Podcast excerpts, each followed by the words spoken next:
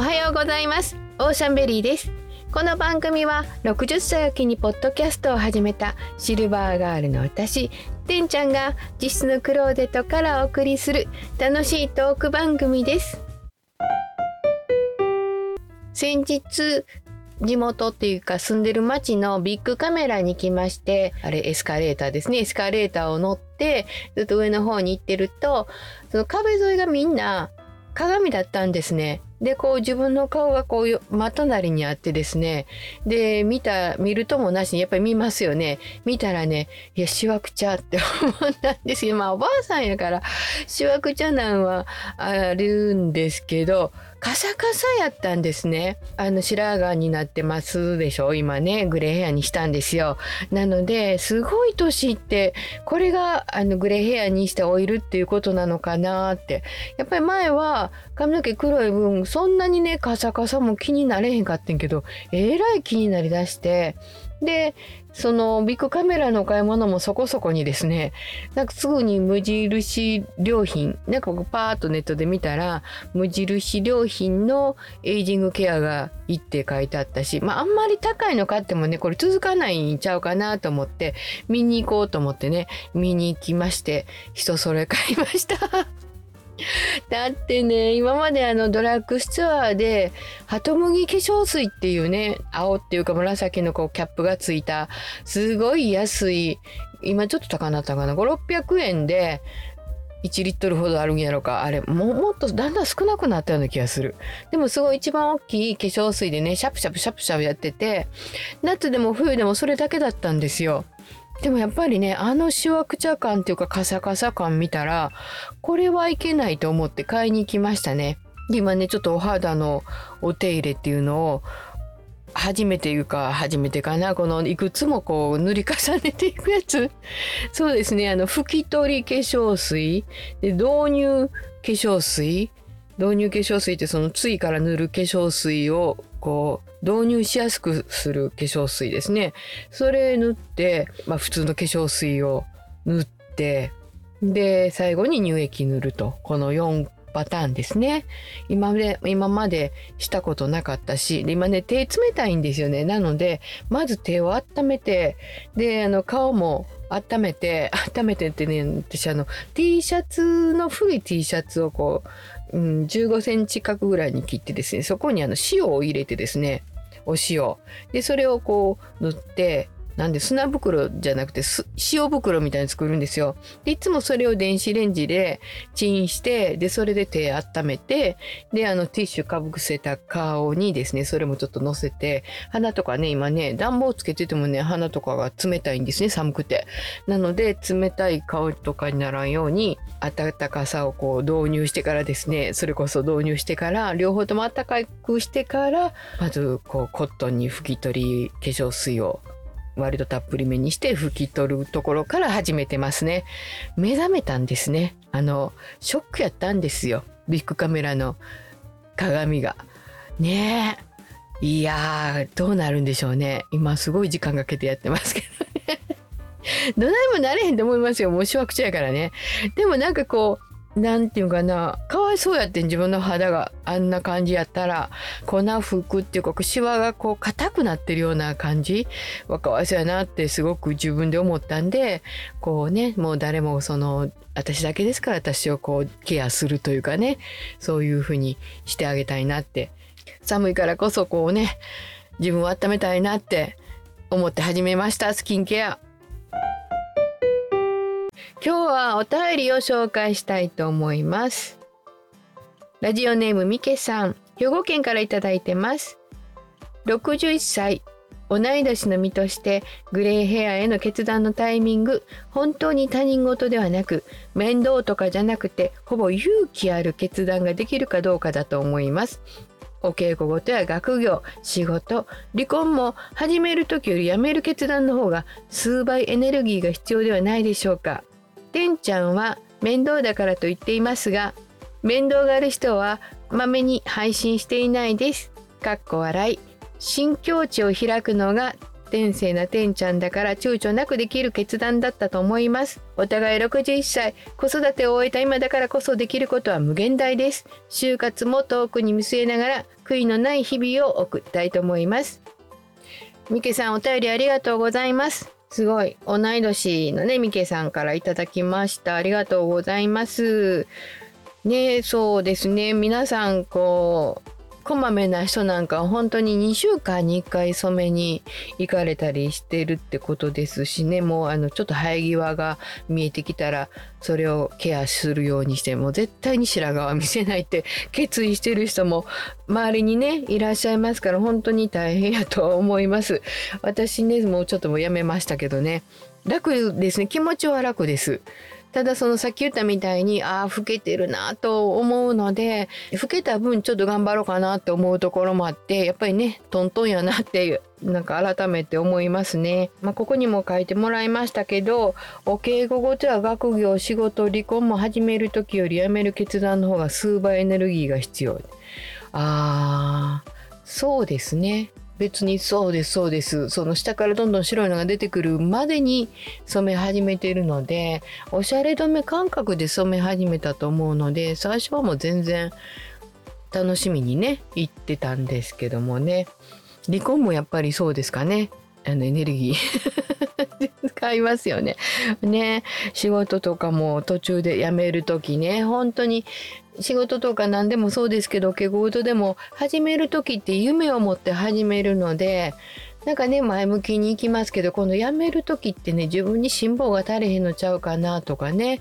離婚もそうでしょうしお仕事もそうでしょうしね学業でもそうでしょうしね。なんかこう自分の努力が足りへんのちゃうかなってちょっと自分を責めるところはありますのでね。なかなかその決断に至るのって難しいですよね。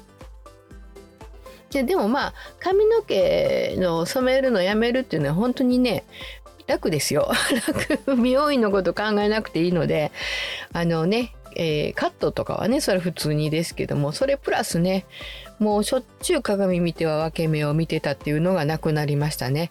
ねそしてあの子育てを終えた今だからこそできることは無限大ですってすごい素晴らしいですね。いや就活も遠くに見据えながら悔いのない日々を送りたいと思いますということでいやすごい素晴らしいと思います。ね就活ね考えなあかんのかもしれないですけどうーもう私一回ねあの東京に引っ越してくる時に家を整理しているのでだいぶねちっちゃくなったと思うのでこのクローゼットの中に入る分だけなのででその布団も入れてるのでその布団をのかして今ここで喋ってるんですけどね。一番最初は本当につま先立ちでね携帯持ってね足プルプルしながら喋り始めたっていうのがポッドキャストの始めなんですけどもやっぱりやり始めてるとね机を置いたり椅子を置いたりねなんかこう自分で工夫してね電気電気っていうかこう明かりを買ってきたりとかだんだんしてあの居心地やす安くなってますね。いや本当にそうやと思いますよ。あの子育ても終わってるしもうね、えー、あとは自分だけのことを自分のことを考えてねその体を元気にこう維持させつつそしたらもう維持させてたらですねあと何してもいいんですよね。自分の枠内で。自分のこの 枠内やったらね前やったらねいろんなこと考えなあかんじゃないですか。ご飯作れ作ってご飯を食べさせなあかんとか洗濯してあのクラブ活動に間に合わさせなあかんとかこうねご主人が言いはったらそのねご都合もあるでしょうしそういうのがね私ちょっと独り身なんでもうご主人もいないんで本当に自分のことだけ考えてたらいいんで何していいか分からへんと思った時もあるんですよ。だけどようよう考えて本当自由やなと思って自由っていうのはまず自分が何をやりたいのかっていうのをね探すことから始まるのでその辺がね楽しくもありこう時間かかるというか自分は何者やるとかね。そんなとこまでいくかな。いやでもそうかもしれない自分は私って何やりたいんやろって思った時に私ってどういう人なんやろっていうところからね始めないとね分かれへんとこもあるのでまあそんなん考えなくてもポッとねいやあれいいなとかこれかっこいいなと思ったら飛びつけばええんですけどね。そんなあの難しく考えなくてもいいいいです。ごめんなさい。い やこねくり回しちゃって今。ねそんな感じでこれからの人生を一日一日楽しく生きたいなと思いますね。みけさんお手紙ありがとうございましたえ次のお便りいきたいと思います。えー、ラジオネームおれさまさん。愛知県にお住まいです。可愛らしいステッカーが届きました。釣りに行く時のクーラーボックスに貼る予定です。ありがとうございます。お便りありがとうございます。以前にね、お便りいただいてたので、えー、6センチ ×6 センチの小さいステッカーを作ったので、それを送りさせていただきました。大丈夫かな？釣りのクーラーボックスに貼っていただいて、あのー雨風に。大丈夫かな？なんか大丈夫やと思うんですけども。なんかこうあのもしなんか汚いなって言ってくださいね。また送りますから。っていうかね、これまたお便りいただいたので、送りたいと思います。おはこんばんちは、野外ロケだから音質が悪いのかと思ってたら、まさかの体調不良ということで驚きました。配信は楽しみにしていますが、ご無理なさらず、早く復活されますように、お見舞いの言葉ありがとうございます。これは多分、井の頭公園の時ですかね。声が扁桃腺じゃないわ。声帯がね腫れちゃってくっつく寸前ぐらいに腫れちゃってたので全く声が出なかったんですけどそれから1週間ぐらいかな。なんかこうだましだまし。まだ声はねあの時もあんまり出なかったんですよ。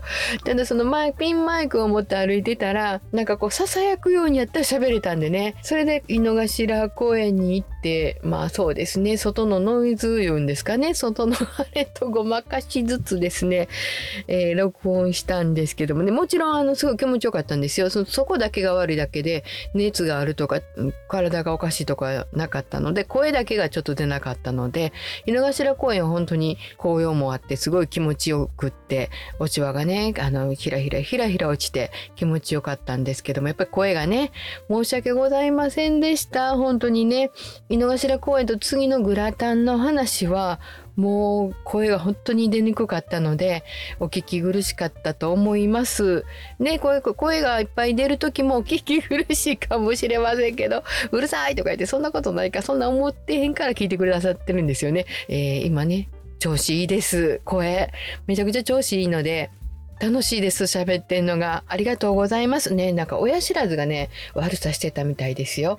親知らずが腫れたんが、こう鼻の方にバキみたいのがいって、それがね、喉をやってたみたいですわ。あんまり詳しいこと分かりませんけど。もう、親知らず抜いて治療してもらったら、いろいろ調子いいですもん。なんかアレルギーの鼻炎は思ってたんですけどそうじゃないみたいです。でも耳鼻科の先生にはアレルギーかもしれへんって言われてたんですけどもどうも親知らずがこう産んでそれが鼻の方にも悪い影響があってそしてそれが喉の方にもなんか炎症を起こしてたような感じですわ。口腔外科の先生がそんなようなこと、まあその影響ですね、みたいなこと言ってはったんで、そうじゃないかなと思われます。今のところ。今調子よくてほんと素敵。ありがとうございます。えっ、ー、と、ミケさんと俺様さんにはですね、今度、オーシャンベリーのステッカー、今まで、あの、ちっちゃいのを作ってたんですけども、この9センチ ×9 センチの大きいオーシャンベリーの デザイン一緒で申し訳ないんですけどもあのカバーとのねお花がこう私のバッグにある分なんですけどもそちらの方をお送りします。大きいのとちっちゃいのと。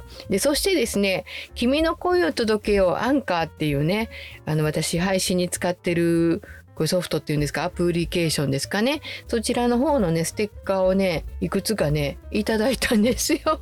なんかちょっとご縁があって。でそちらの方も行く前かセットしてお送りしたいと思います。行く前何何枚かな？4枚ぐらい。と私の大きいのとちっちゃいのなんで、えー、6枚ぐらいセットにして大盤振る舞いですよね。ステッカーの。そんなにいらん？ステッカーばっかり。まあいろんなとこに貼ってみてください。だからこう壁とかに貼ったら取るのはあれかもしれないんで、まあ、パソコンの裏とか携帯とかあとノート。私なんかのノートとかスケジュール帳に貼ったりとかしてますのでね。気兼ねなく貼れますので、えー、なんかここええんちゃうかなとかねいろいろ探して貼っていただけたらいいと思います。6枚の予定ですけど、まあ、4枚から6枚って思っといてもらっていいですか？大小いろいろあるので、えー、ど何がいこうかすごく楽しみにしててください。アンカーさんの可愛らしい、えー、デザインです。ですっきりしたりとかして、えーと、ロゴマークのもありますね。こういろいろ本当に可愛いですよ。丸だったりとか小さい四角だったりね。やっぱりこうなんていうかな？デザインがされてますよね。すごくね。こちらの方を、えー、ミケさんと俺様さんにはお送りしたいと思います。お楽しみにお待ちください。はい、もう一枚お便りをご紹介します。ラジオネームハッスルマッスルさん。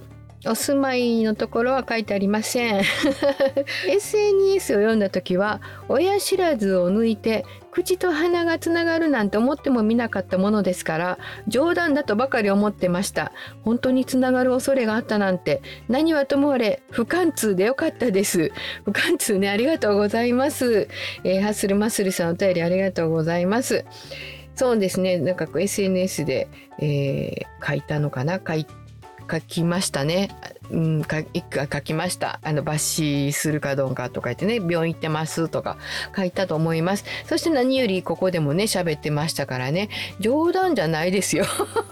冗談じゃない。その恐れほんまにあったんですよ。